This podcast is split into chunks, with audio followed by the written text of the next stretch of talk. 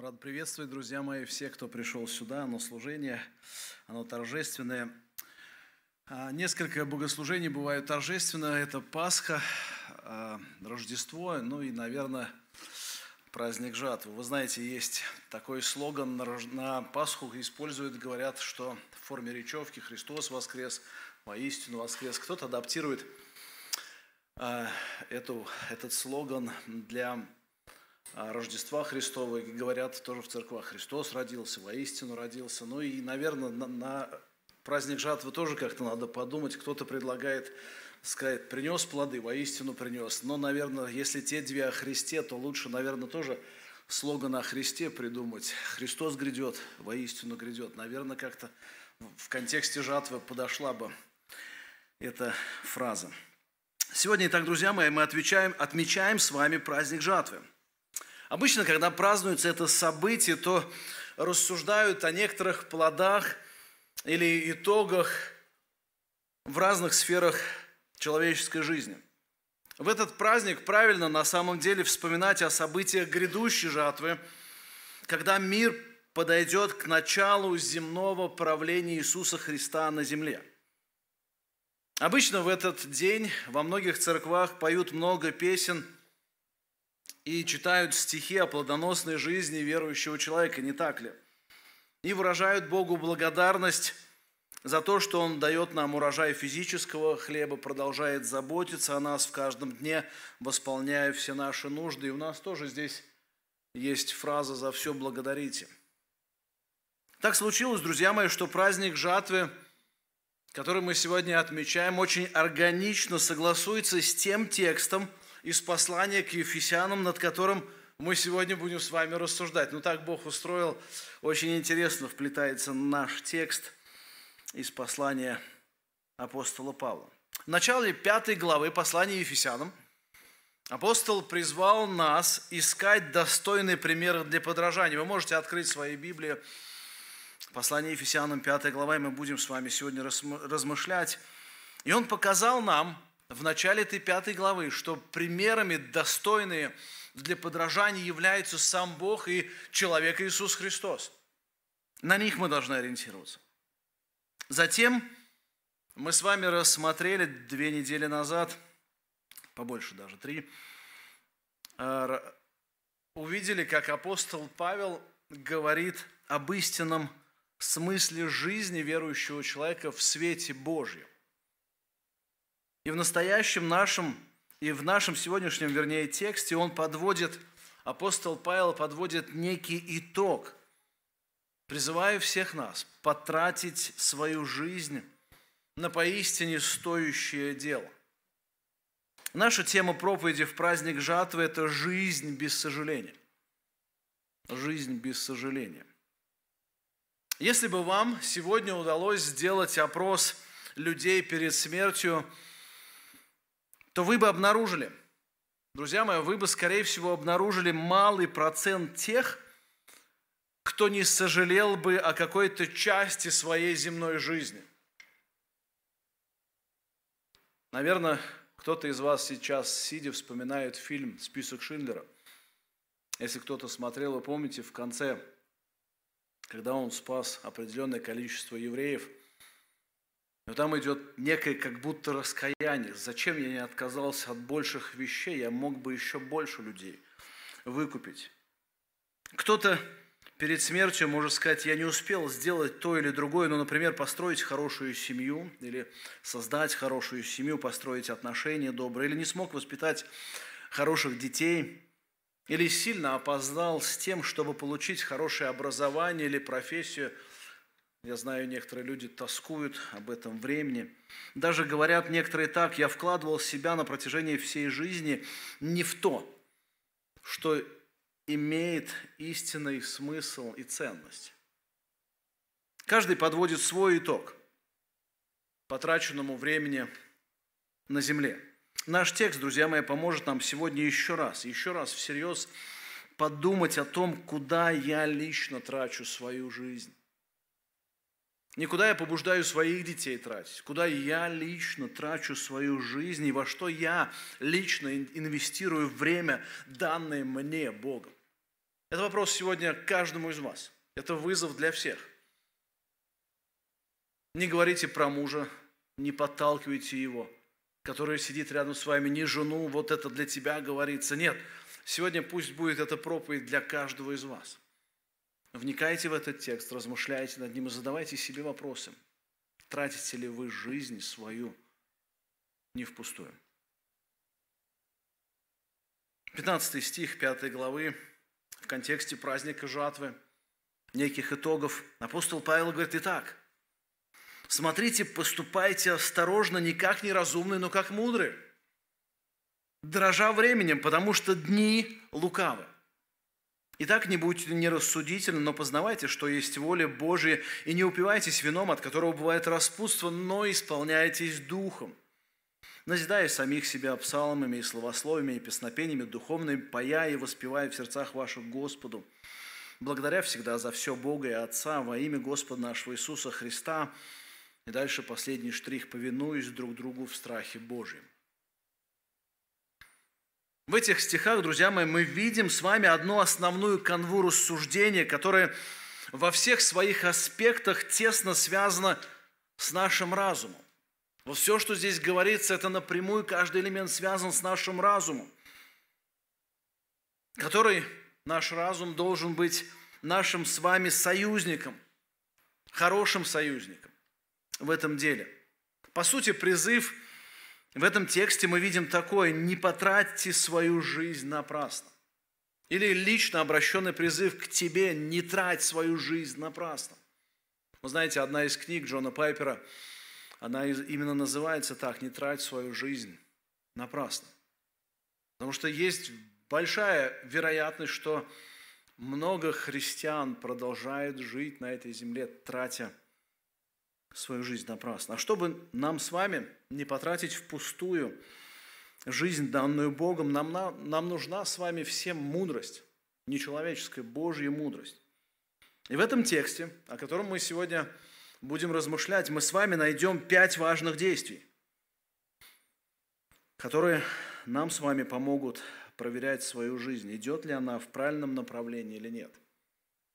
Очень редко мы в проповеди используем пять но сегодня такой текст, праздник, здесь действительно есть пять действий. Обычно три, иногда четыре, бывает два, но здесь пять. Первое, что мы должны с вами сделать, друзья мои, чтобы не потратить свою жизнь напрасно, оценивайте свои поступки в правильной шкале ценностей. Оценивайте свои поступки в правильной шкале ценностей. Мы склонны с вами оценивать свою жизнь или поступки, или дела в свете своего соседа, или в свете друзей, которых мы знаем, или в свете успеха успешного, или в свете наших братьев и сестер в церкви, или братьев и сестер в другой церкви. Мы склонны, не так ли? Но здесь апостол говорит, оценивайте лично свои поступки в правильной шкале ценности. Она у вас не должна быть подмененная, она у вас не должна быть деформирована, эта шкала. Смотрите, он говорит, и так смотрите, поступайте осторожно. Не как неразумные, но как мудрые. То есть в начале этого стиха мы с вами видим некий итог, который построен в форме повеления, итог в форме повеления. В синодальном переводе мы видим с вами, что акцент сделан на осторожности в поступках, то есть как будто бы мы должны ступать осторожно, не, может быть, где-то даже с перестраховкой. Другими словами, у нас по жизни должна быть во всем осторожность. Давайте посмотрим на перевод епископа Кассиана, который немного точнее, на мой взгляд, поставил акценты автора оригинального текста. Итак, он говорит, смотрите внимательно, как вы ходите. Не как не мудрые, но как мудрые. То есть смотрите внимательно. Апостол призывает верующих к внимательному наблюдению, к сосредоточенности – он призывает нас смотреть за тем, как мы ходим, куда мы ходим. И вот слово «ходите», оно подразумевает не просто, когда вы в путь куда-то уходите, а слово Сходите означает все поступки, куда включаются не только наши дела, не только наши проявления характера, сюда включено наши слова, наши намерения. То есть как мы мыслим, как мы поступаем, какой у нас образ жизни, стереотип нашего мышления. Автор послания говорит нам о том, что у нас не девять жизней на земле, ну, даже не две, если сузить это. У нас одна жизнь, друзья мои, нам нужно понимать, что в ней, в этой жизни нужно пристально следить за всем тем, что мы собираемся сделать. Не столько с некой неуверенностью или осторожностью, сколько глубоко осмыслив прежде дело или мотив слова, прежде чем оно будет начато. Вот все слова, все дела, все поступки человека, даже все намерения, на самом деле можно разделить на две группы, как мы видим с вами из этого текста. Какие две группы? Неразумные и мудрые – в оригинале автор использует однокоренное слово, когда говорит о двух этих направлениях в поступках. То есть одни люди – это немудрые, которые творят немудрые дела, немудрые поступки, говорят немудрые слова. И другие мудрые, которые наполнены мудростью. Мы, как христиане, на самом деле всегда – или лучше сказать, буквально в каждом дне будем стоять или стоим на распутье. Между мудрым и немудрым. Между правильным выбором и неверным. Вспомните, кстати, притчу Иисуса Христа, которую он говорит о ком? О мудрых и неразумных девах. Помните, мудрые девы были кто? Те, кто пошли встречать жениха и взяли с собой светильники, которые наполнили маслом, и они не только наполнили свои светильники маслом, что они еще сделали? Они прихватили с собой запас этого масла. Но мы знаем в этой притче, что есть и были неразумные или немудрые девы, которые взяли масло лишь только в своих светильников и не взяли запас. Ну и помните, чем история закончилась? Тем, что все-таки разумные попали или мудрые попали на пир, а не мудрые или беспечные остались вне пира. Павел говорит нам о том, что жизнь каждого верующего, действительно, она может характеризоваться мудростью или отсутствием таковой. На прошлой нашей группе в среду мы размышляли над первой главой послания Иакова, где речь идет о том, чтобы верующие могли просить у нашего Бога мудрости, когда им не достает, которую Он может дать вот для практики применения в повседневной жизни. И вот мудрый человек в этом тексте – это тот, кто очень внимательно наблюдает за каждым своим выбором – за каждым своим словом и поступком, делом и даже отдыхом. Он старается всю свою повседневную жизнь оценивать в свете того, что есть мудрое и что есть неразумное. С объективной точки зрения, что об этом говорит Писание, а не просто, что говорит моя мама или бабушка или дедушка. Что об этом говорит истина? Друзья мои, если вы не хотите потратить свою жизнь напрасно, то постоянно оценивайте свою жизнь, свои поступки, свои дела по правильной шкале ценностей, а не по стандартам изменчивого мира. Это первое. Второе, над чем нам точно с вами нужно потрудиться, друзья мои, это учиться по-настоящему дорожить временем. Я хочу сказать, что от мала до велика все люди нуждаются в том, чтобы учиться правильно распределять время. Молодые по неопытности, пожилые по множеству времени, предоставленные им. Посмотрите, апостол говорит, дорожа временем, потому что дни лукавы. Он говорит, что мудрость наша, она должна проявиться в распределении, в правильном распределении времени.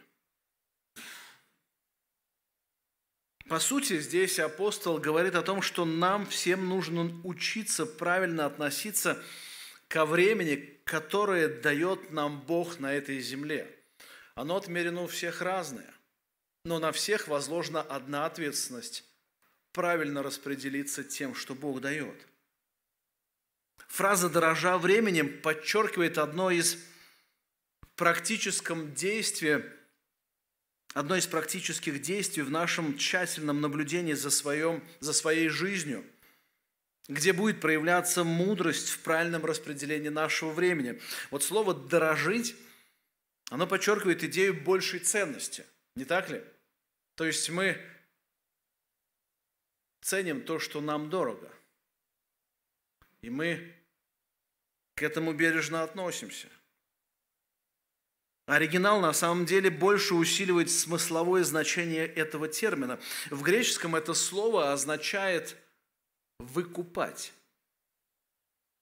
У нас переведено как «дорожить», но в оригинале подчеркивается идея «выкупать». Дорожить – это не просто оберегать и хранить, а это значит выкупать.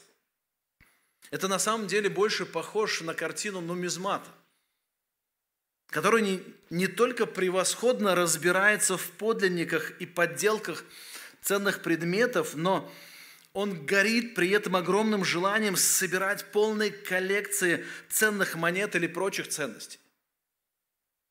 И когда вот этот человек, если так можно сказать, зараженный своим увлечением, найдет в продаже недостающий ему ценный экземпляр – что он делает? Он сразу начинает выискивать возможность, чтобы выкупить этот экземпляр, который ему не хватает. Вот что-то подобное хочет раскрыть нам апостол Павел, а именно, он хочет сказать нам, что верующий человек будет мудрым, если научится выкупать свое время у праздности – чтобы потратить его с огромной пользой.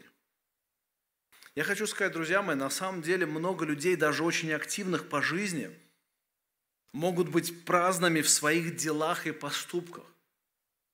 Вроде есть активность, вроде нет свободного времени, вроде есть занятость, но они праздны с точки зрения ценности, во что они вкладывают. Они могут тратить свою жизнь налево и направо в своей активности – они могут быть активны как в хорошем, в полезном, так и в праздном при этом. Идея выкупа времени состоит в том, чтобы нам научиться его распределять так, чтобы оно всегда было с прибылью с точки зрения вечности. Давайте обратимся ко второй части этого стиха, где говорится о причине нашего выкупа времени, то есть почему мы должны с вами выкупать время. Апостол Павел приводит дальше аргумент, почему нам это стоит делать. Потому что дни лукавы, пишет он. Ну, кто-то может сказать, ну в чем тут аргумент?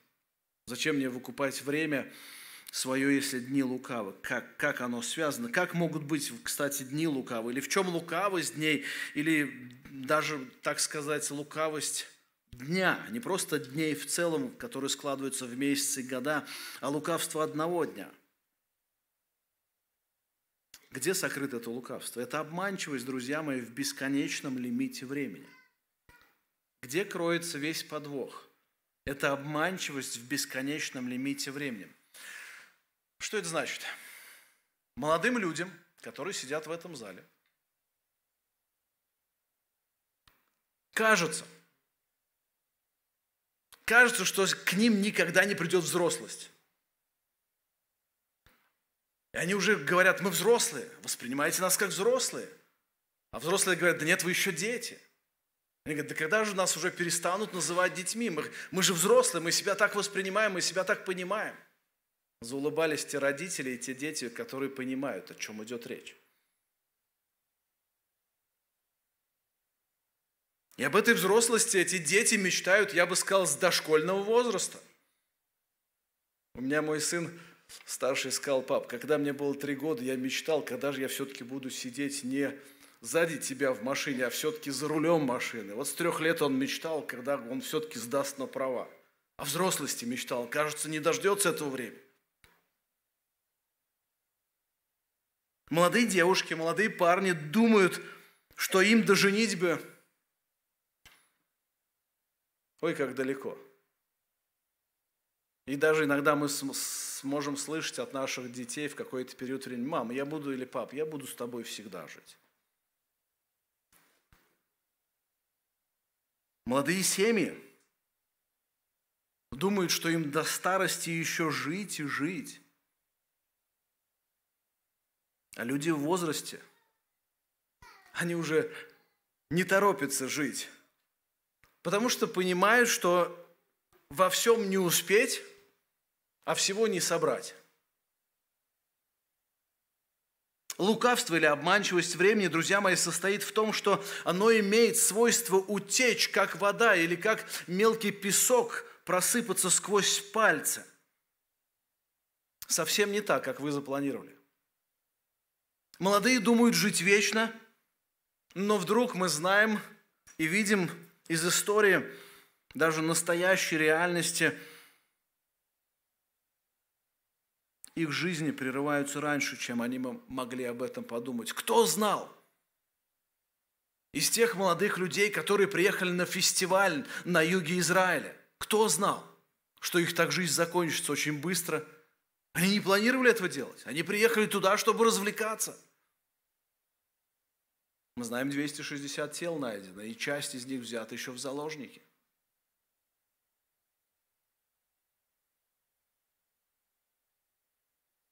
Пока дети маленькие, многие родители торопят время. Я знаю.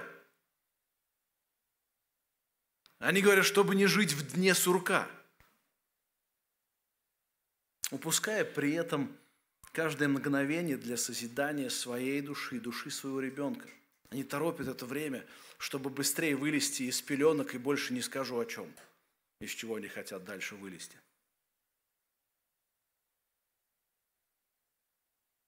Мы часто думаем, что у нас еще много времени впереди, но вдруг, вдруг оглядываешься назад и понимаешь, что уже прожил больше половины жизни. А вроде еще и не понял-то вкус ее по-настоящему. Я вспоминаю себя в армии. Так получилось, что я все-таки попал в армию на срочную службу, когда уже был женатым человеком. И вот, друзья мои, попав туда, я начал мучиться о том, что моя служба была полным бессмыслием в свете моих обстоятельств, это рождение ребенка. Я на самом деле вот прям думал, что сойду с ума, потому что хотел к семье, а здесь тянулось время – я бы так сказал, время тянулось в полной ненужности и бессмыслице.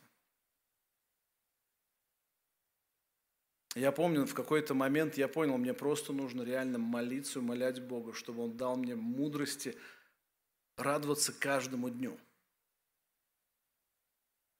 Я застрял там в этот период на три месяца в таком состоянии внутреннем, что что делать? Интересно, Бог дал мне благодати радоваться каждому дню. Я пересмотрел свой график жизни там, в армии, хотя за меня его обычно пересматривали, но мне удалось все-таки его пересмотреть для ценности и пользы. Я видел, как дни шли. Эти обстоятельства, которые до молитвы и до понимания, что Бог хочет от меня, они остались теми же. Они нисколько не поменялись. Я жил в том расписании, в том повелении, так сказать, которое требовалось от меня. Но в этих обстоятельствах я смог найти другой смысл.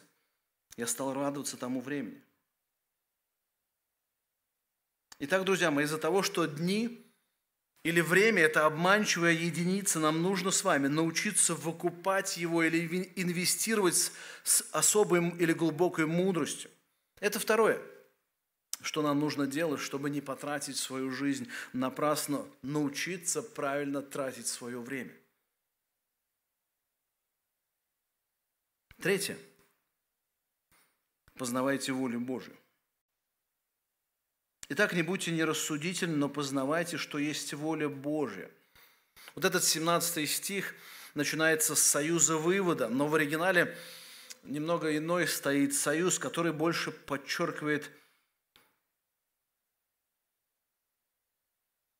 причинно-следственную связь.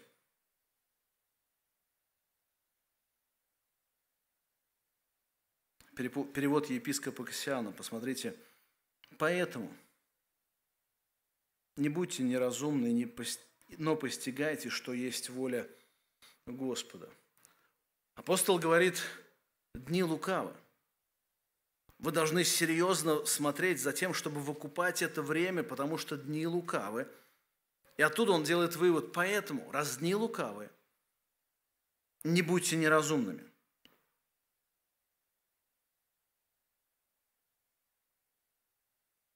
Павел здесь нам говорит не только, не столько о том, что все верующие должны стать профессионалами в тайминге в своем, как распределять время.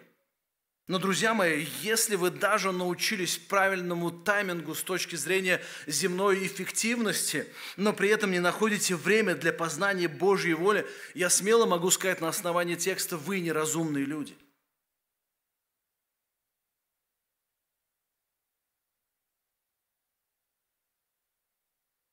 не просто не мудрые, а люди, лишенные разума. Если у вас времени нет в каждом дне на познание совершенной Божьей воли для вашей жизни.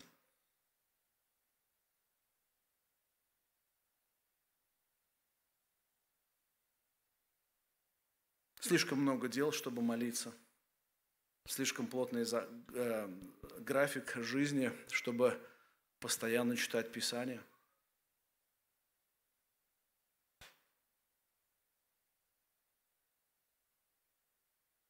Апостол призывает нас не просто познавать волю Божью из Писания, но прилагать все усилия к тому, чтобы понять волю Божью из Писания и затем понимать, как реализовать в обстоятельствах это Писание современного мира. Но когда мы с вами берем Писание, мы с чем сталкиваемся с вами? Мы в первую очередь сталкиваемся с культурно-историческим барьером. Когда мы читаем истории про Авраама, Иосифа, Давида. Вот сегодня мы читали, слушали с вами историю про овец. Ну, кажется, это не сильно актуально для человека 21 века, особенно живущим в городах. И вот наша с вами задача преодолеть весь этот барьер культурно-исторический и понять, о чем же хочет нам сказать Бог со страниц Священного Писания. После этого не только нужно понять, но нужно понять, как это применить в своей жизни так, чтобы оно помогло мне сегодня, в этих моих реалиях. И, кстати, нам крайне важно научиться отличать волю Божью от человеческой мудрости. Если ваше сердце – не будет наклонена к тому, чтобы себя вести к постоянному познанию воли Божией, то вы потратите свою жизнь напрасно или впустую. Об этом, кстати, писал автор первого псалма. Вспомните, он ясно говорит, но в законе Господа воля человека какого, который блажен – и о законе Его, то есть Божьем, размышляет этот человек день и ночь. И дальше написано, будет он как дерево, посаженное при потоках вод, который приносит плод свой во время свое, и лист которого не вянет. И смотрите дальше, и во всем, во всем, что он не делает, успеет. Заметьте, очень прямая связь. То есть человек, который положил себя в том, чтобы посвящать время – закону Божьему, изучать его. Положил свою волю туда. Не просто эмоции, желания. Есть желание, я иду, читаю. Нет желания, не иду, читаю. Нет. Он положил волю свою, чтобы размышлять над истинами Писания. И вот эти истины Писания, они дают мудрость в повседневной жизни так, чтобы он делал свои дела с успехом.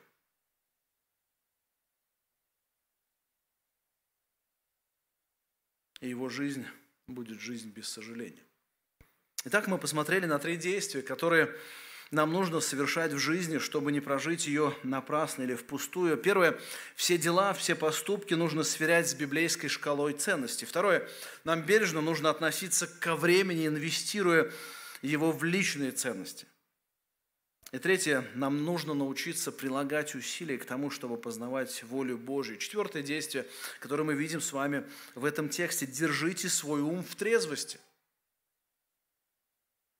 И не упивайтесь вином, от которого бывает распутство. Почему вдруг за познанием воли Божьей следует вопрос употребления вина? Какая взаимосвязь, спросите вы? Ну, кто-то, читая историю, знает, что вино в те далекие времена, опять культурно-исторический барьер – нам нужно преодолеть. Вы знаете, что вино очень часто в те времена, во времена апостола Иисуса Христа в том числе, использовали, употребляли вино для дезинфекции воды. Но если бы на этом делался акцент в этом тексте, то не было бы смысла говорить о чрезмерном обезвреживании воды, не так ли? Или обеззараживании – где может поселиться некая зависимость от вина до пьянства. Мы понимаем с вами, что если просто воду сделать хорошей, обезвредить или обезопасить, вы не, не станете пьяным от этой воды. Но четвертое действие, друзья мои, они, вот это действие говорит нам о важности правильного отдыха, где ум должен оставаться в трезвости, чтобы контролировать свои действия и желания. По сути, здесь апостол затрагивает все сферы жизни. Когда человек настроен на отдых или веселье, где будет алкоголь, на самом деле он рискует перейти незаметную граль в контроле над разумом, и вино станет определять его действия и выбор. И Павел говорит о том, что нередко бывает так, что расслабленный ум или разум от алкоголя может, по сути, что сделать? Снять предохранитель самоконтроля у человека, и его похоть начнет выходить наружу так, что может совершиться распутство или будет проявлена распущенность. Я думаю, что вы все знаете массу примеров из жизни, не обязательно из личного опыта, где вы это пробовали, но кто-то очень остро это знает из личного опыта – что алкоголь или на почве алкоголя, или сегодня можно сюда добавить наркотические или разные сильно действующие средства, совершается больше всего преступлений, где, к сожалению, также присутствует и разврат. Ну, как говорят у нас в народе, что у трезвого на уме, то есть спрятано от глаз, то у пьяного – на языке, то есть оно становится доступно другим. Это значит, что пока человек трезвый, он все-таки может контролировать свои мысли, намерения и может не переходить границы дозволенного. Но когда человек пьян, его воля расслаблена, и ему, как говорится, море по колено. В таком состоянии этот человек может делать все, что его греховному и похотливому сердцу угодно. Но после этого, как вы знаете, проспится человек и на следующий день или после запоя, если это неделя или месяц, ему могут рассказывать, что он делал, или показывать видео, сейчас это модно, записывать, то ему становится стыдно за свое поведение, поступки, которые совершались под воздействием алкоголя – Здесь апостол призывает нас всех не заигрывать с алкоголем, чтобы даже во время отдыха не, останавливать, не оставлять свой разум без контроля, чтобы в нас продолжался процесс проявления Христа. Я знаю, друзья мои, что некоторые верующие боятся отдыхать с другими верующими, ездить в отпуск куда-то которые, особенно с теми, кто более строг к себе в отдыхе, потому что они хотят отдыхать свободно, так как они привыкли с большим дозволением себе в разных сферах. И последнее действие, оно очень объемное, и мы его чуть-чуть поглубже рассмотрим. Последнее действие, которое поможет нам не потратить свою жизнь напрасно, это исполнение Духом Святым. Исполняйтесь Духом Святым. Не упивайтесь вином, от которого бывает распутство, но исполняйтесь Духом. Заметьте, апостол здесь противопоставляет исполнение Духом Святым некой практике употребления вина. И это, кстати, не случайно. Все знают с вами, что алкоголь может, как мы сказали, контролировать разум человека, и человек становится водимым алкоголем. Иногда говорим мы, он пьяный. То есть не, это не он, это его состояние, которое под алкоголем. У меня мой дядя был алкоголиком, и вот когда он сильно напивался, то нередко начинал так плакать о своей поганенькой жизни, как он выражался. Но моя мама при этом говорила, это не он плачет и сокрушается, это водка или водочка льет слезы. Вы не раз, я думаю, слышали эту фразу, поговорку. Это не он так себя ведет, не он искренне раскаивается, а водочка из него плачет. Почему? Потому что алкоголь завладевает разумом человека, полностью может контролировать все его действия, все его слова. И вот подобным образом должно происходить у нас в вопросе наполнения Святым Духом. Я здесь сделаю несколько оговорок и пояснений. Первое, когда мы говорим об исполнении Духом Святым, о котором здесь говорит апостол Павел, это ничего не имеет общего с пятидесятнической харизматической практикой. Еще раз, исполнение Духом Святым ничего не имеет, вот то, что здесь говорит апостол Павел, ничего общего с этой практикой не имеет. Я бы здесь подчеркнул, особенно харизматы. Они учат тому, чтобы исполниться Духом Святым, нужно расслабить или лучше отключить свой разум – и нужно начать, так как они говорят, двигаться в духе, чтобы пережить большее наполнение им. Вот наш текст говорит наоборот, что исполнение Духом Святым невозможно без активного участия разума. Об этом чуть больше поговорим дальше. Еще одна важная деталь. Исполнение Духом Святым – это не прибавление в свою жизнь больше Духа Святого – чем он есть. Некоторые думают, что в нас должно быть больше Святого Духа, и его действительно может становиться больше, как они говорят, это когда мы наполняемся им. Важная вот какая деталь, друзья мои, Дух Святой – это не сила, это личность. И если Он, то есть Дух Святой, входит в сердце человека, то Он поселяется в этом сердце весь, целиком, а не частично. Он поселяется как личность. И мы говорим, что после поселения Духа Святого в сердце человека происходит трансформация верующего, то есть человек из неверующего становится верующим. Это разовые действия. Но когда мы говорим об исполнении Духом Святым, это подчинение себя большему контролю Святому Духу, который работает с нашим сердцем через истинное Писание. Мы тоже чуть позже об этом скажем. И еще одна важная деталь, друзья мои, третье, исполнение Духом Святым, как я уже сказал, это не разовое событие, это постоянное. Исполнение Духом Святым или подчинение себя воле Божьей или действием Святого Духа требует от нас постоянной дисциплины или бодрствования. Давайте еще раз прочтем текст с 19 стиха и далее, осмыслим его более детально. Посмотрите, апостол говорит, что мы должны с вами исполняться духом, но исполняйтесь духом. И дальше написано, назидая самих себя псалмами или псалмами, и словословиями, и песнопениями духовными, поя и воспевая в сердцах ваших Господу. Благодаря всегда за все Бога и Отца во имя Господа нашего Иисуса Христа, повинуясь друг другу в страхе Божьем. На самом деле, друзья мои, это один из самых непростых текстов в толковании. И вот здесь богословы даже консервативного крыла, они делятся на две части.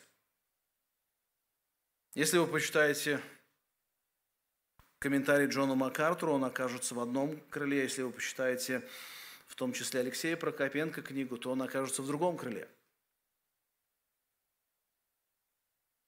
И вот некоторые считают так, что исполнение Святым Духом приведет верующего к четырем результатам. А именно это чтение Писания, пение гимнов, благодарение Богу, ну и к повиновению, то есть как результат.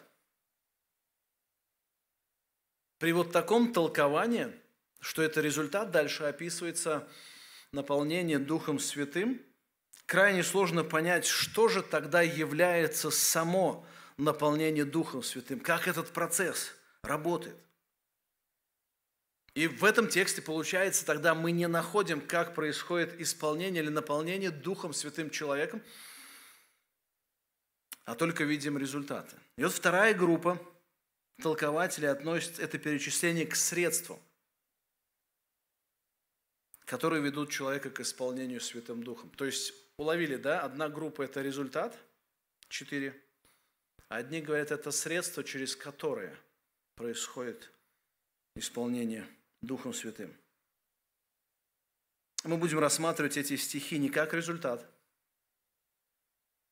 а как средство. И первое средство в исполнении Святым Духом мы видим с вами это Писание. То есть через чтение или изучение Писания. Смотрите, написано «назидая самих себя псалмами». Или дословный перевод, если сделать, говоря самим себе псалмы. Или Писание.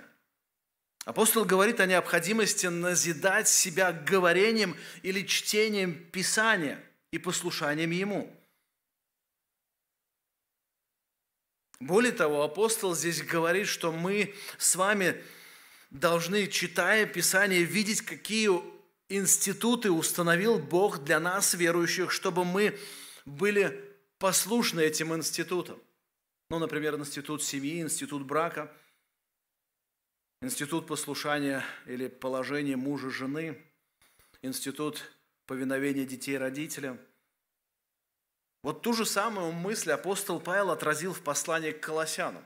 Посмотрите, Колоссянам 3,16 апостол говорит, «Слово Христово да вселяется в вас обильно, со всякой премудростью, то есть здесь апостол говорит чуть шире, чем в псалме. Он говорит, пусть Слово Божье вселяется в вас обильно, не скудно, не периодически.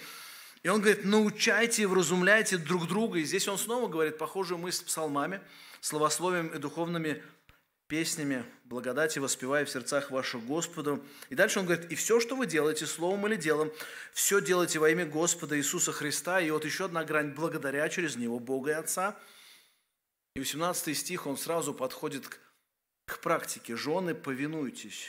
Он говорит об институте, установленной Богом. И вот все четыре эти элемента мы с вами видим. Но почему здесь апостол Павел сделал акцент на псалмах, а не на всем Писании? В послании к Ефесянам. Идет ли речь о том, что христианин должен читать только псалмы, чтобы исполниться Духом Святым, или же все-таки все Писание может вести нас к исполнению Духом Святым. Конечно, друзья мои, все Писание может вести нас к исполнению Духом Святым. Это значит, что все Писание, говоря и уча нас, как нам нужно жить и поступать, может склонить наше сердце к тому, что мы будем больше податливы и послушны Божьему Слову, чем тому, что велит нам наша совесть или наш внутренний дух требует в этих обстоятельствах. И Колоссянам помогает нам здесь понять, что все-таки широта – это все Писание, оно может нас вести. Слово Христово да вселяется в вас обильно. Но чем примечательны псалмы? Ну, как вы знаете, книга Псалтири, она написана при разных обстоятельствах жизни человека, абсолютно разный спектр. Там много эмоций, там много борьбы, там много чувств, которые происходят не только внутри самого человека, но где-то и выплескиваются наружу. Именно псалмы показывают, как человек может получить успокоение при буре эмоций, которые у него возникают. При страхе, при ненависти, при переживаниях, в каких-то сложных обстоятельствах. И там, читая псалмы, он может видеть, как псалмопевец идет от своих даже сомнений в Боге, как он идет к уверенности в Боге. Именно псалмы, друзья мои, очень яркая эмоциональная книга, где человек может находить себе успокоение абсолютно при любой сложной ситуации.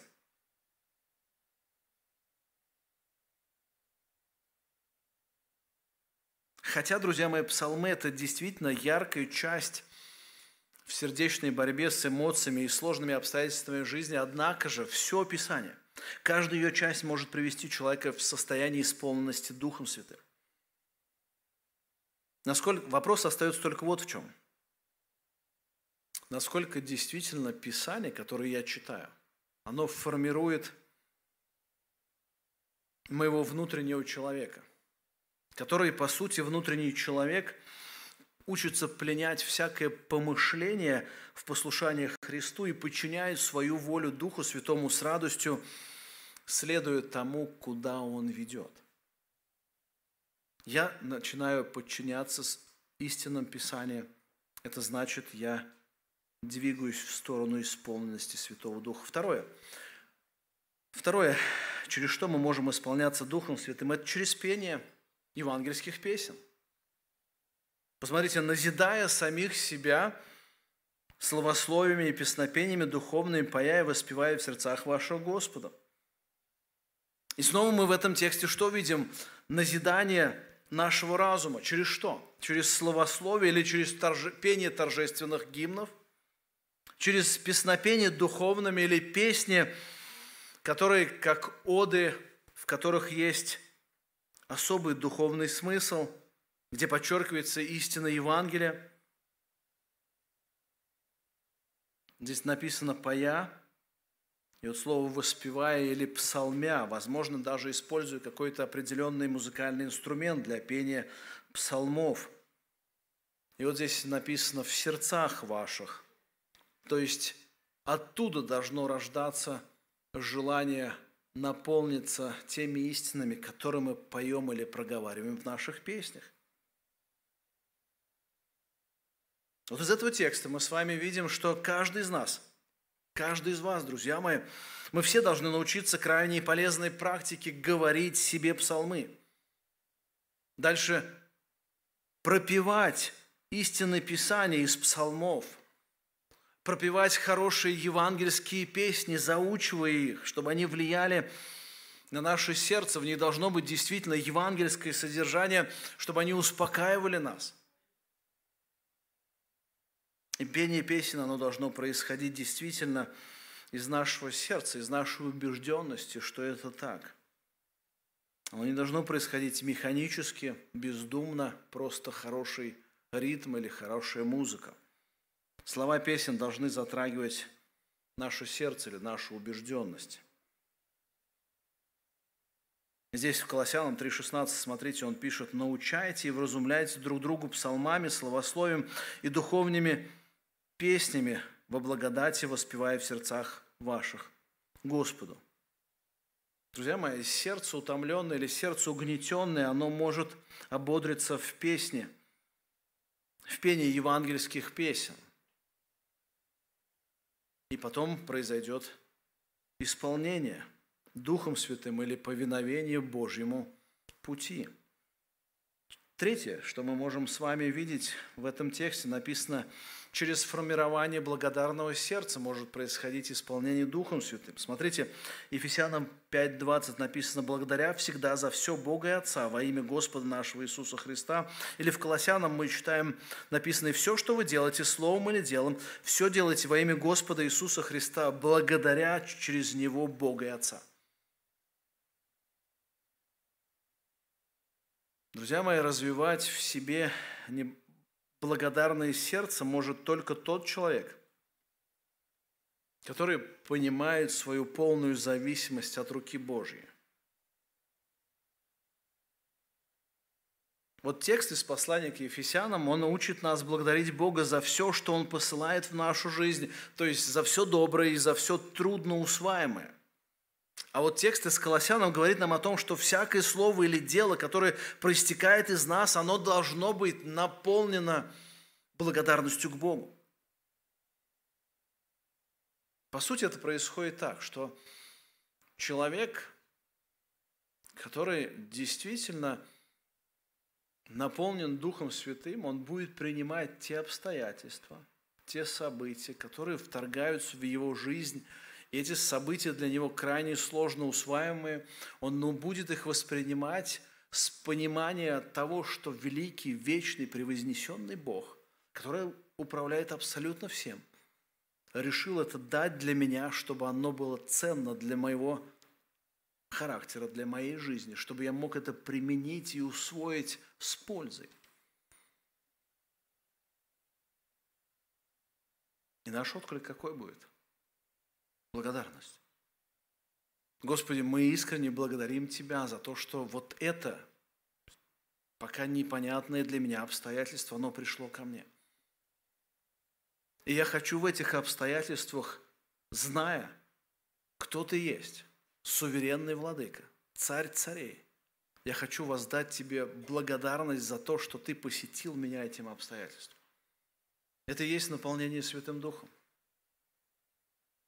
Именно благодарность, а не раздраженность или отсутствие негодования покажет нам, что Писание дает нам решительность в благодарности Богу за все. И последнее.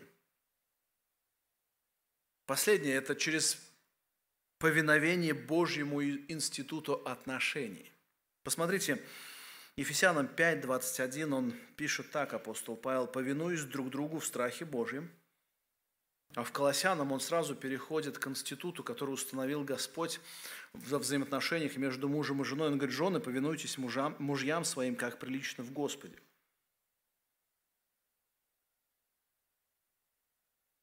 Заметьте, в послании к Ефесянам апостол говорит о том, что когда человек добровольно повинуется Богу через послушание, установленным Богом институтом, не путайте, кстати, с учебным заведением в светских заведениях, да.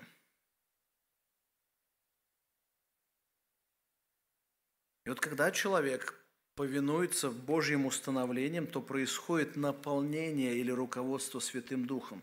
Апостол, по сути, говорит, что каждый верующий должен понимать, что он входит в свой порядок послушания в свой порядок, не порядок на столе, а имеется в виду, или в комнате, а в свой порядок череду, если так можно сказать, послушания. И вот в послании Ефесянам я слышал сам, я разговаривал с человеком, который говорит, что нужно толковать этот стих 21 как реверсное повиновение. Знаете, что такое реверсное повиновение? Там написано «повинуюсь друг другу». И они говорят, ну, сначала я тебе повинуюсь, а потом ты мне повинуешься. И из этого начинают дальше толковать все последующие стихи. Только когда они доходят, вот они, например, говорят, повинуюсь друг другу э, в страхе Божьем, да, или там раскрывает потом идею жены повинуйтесь. Я спрашиваю этого человека, я говорю, подожди, жены повинуйтесь своим мужьям, если ты толкуешь этот текст реверса, значит, в какой-то момент ты должен повиноваться. Да, а как это вот на практике соизмерить? Вот жена к тебе приходит, говорит, ты должен сейчас повиноваться мне. А ты ей говоришь, да нет, ты мне должна повиноваться. Кто будет мерилом между вот этими взаимоотношениями, если это реверсно? Я говорю, более того, посмотри в шестую главу. Вот дальше апостол Павел идет, развивает эту мысль, и он говорит, дети, повинуйтесь своим родителям в Господе. Представьте реверсное послушание. Это значит, что значит?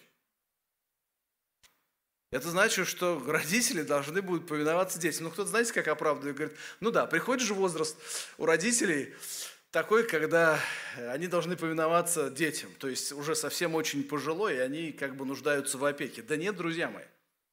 Это должно быть крайне универсально. Представьте себе картину, маленький Славик подойдет и скажет папе, папе, вот здесь ты должен повиноваться мне, а не я тебе. Вот это будет картина вырванная из этого текста и попытка применить ее реверсно. Нет, друзья мои, там дальше в этом тексте написано, поэтому вы, дети, повинуйтесь своим родителям, ибо этого требует что? Справедливость. Какая справедливость? Они родители, у них другой статус. Итак, мы понимаем с вами, что человек, который хочет быть исполнен Духом Святым, он должен принимать те институты, которые Бог установил. И вот когда он подчиняется, вот этот процесс подчинения и есть, или принятие института, который установил Бог, то есть жены, когда повинуются мужьям, они исполняются Духом. То есть они делают или наполняются руководством Духа Божия в своей жизни, то есть они соглашаются с установленным Богом институтом. Итак, мы рассмотрели с вами эти стихи, которые говорят нам о том, что верующий человек может исполняться Духом Святым через первое – обильное погружение в Писание, через пение евангельских песен, через благодарность Богу за все, что Он делает в нашей жизни, а также через повиновение Божьим установлением или институтом устройства общества. Друзья мои, чтобы нам с вами – прожить жизнь без сожаления и не потратить ее напрасно. Нам нужно совершать некоторые простые действия, а именно, первое – это оценивать свои поступки в правильной шкале ценностей. Второе – учиться по-настоящему дорожить временем. Третье – познавать волю Божию. Четвертое – держать свой ум в трезвости. Ну и пятое – исполняться Духом Святым.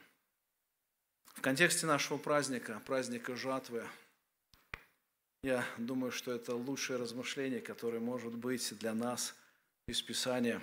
Подвести некий итог, посмотреть свою жизнь, сколько мы ее правильно тратим.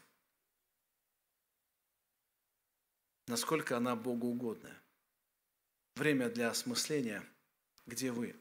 Более того, друзья мои, если мы, христиане, можем где-то находить небогоугодные участки в своей жизни, подумайте, люди, которые невозрожденные – у вас вся жизнь идет мимо цели. Вся жизнь мимо Божьей цели.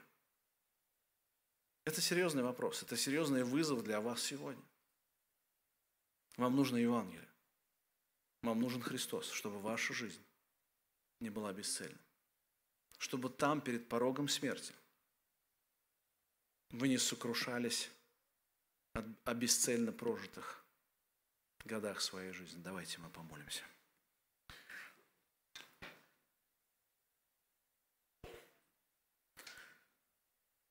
Господи, склонились перед Тобой.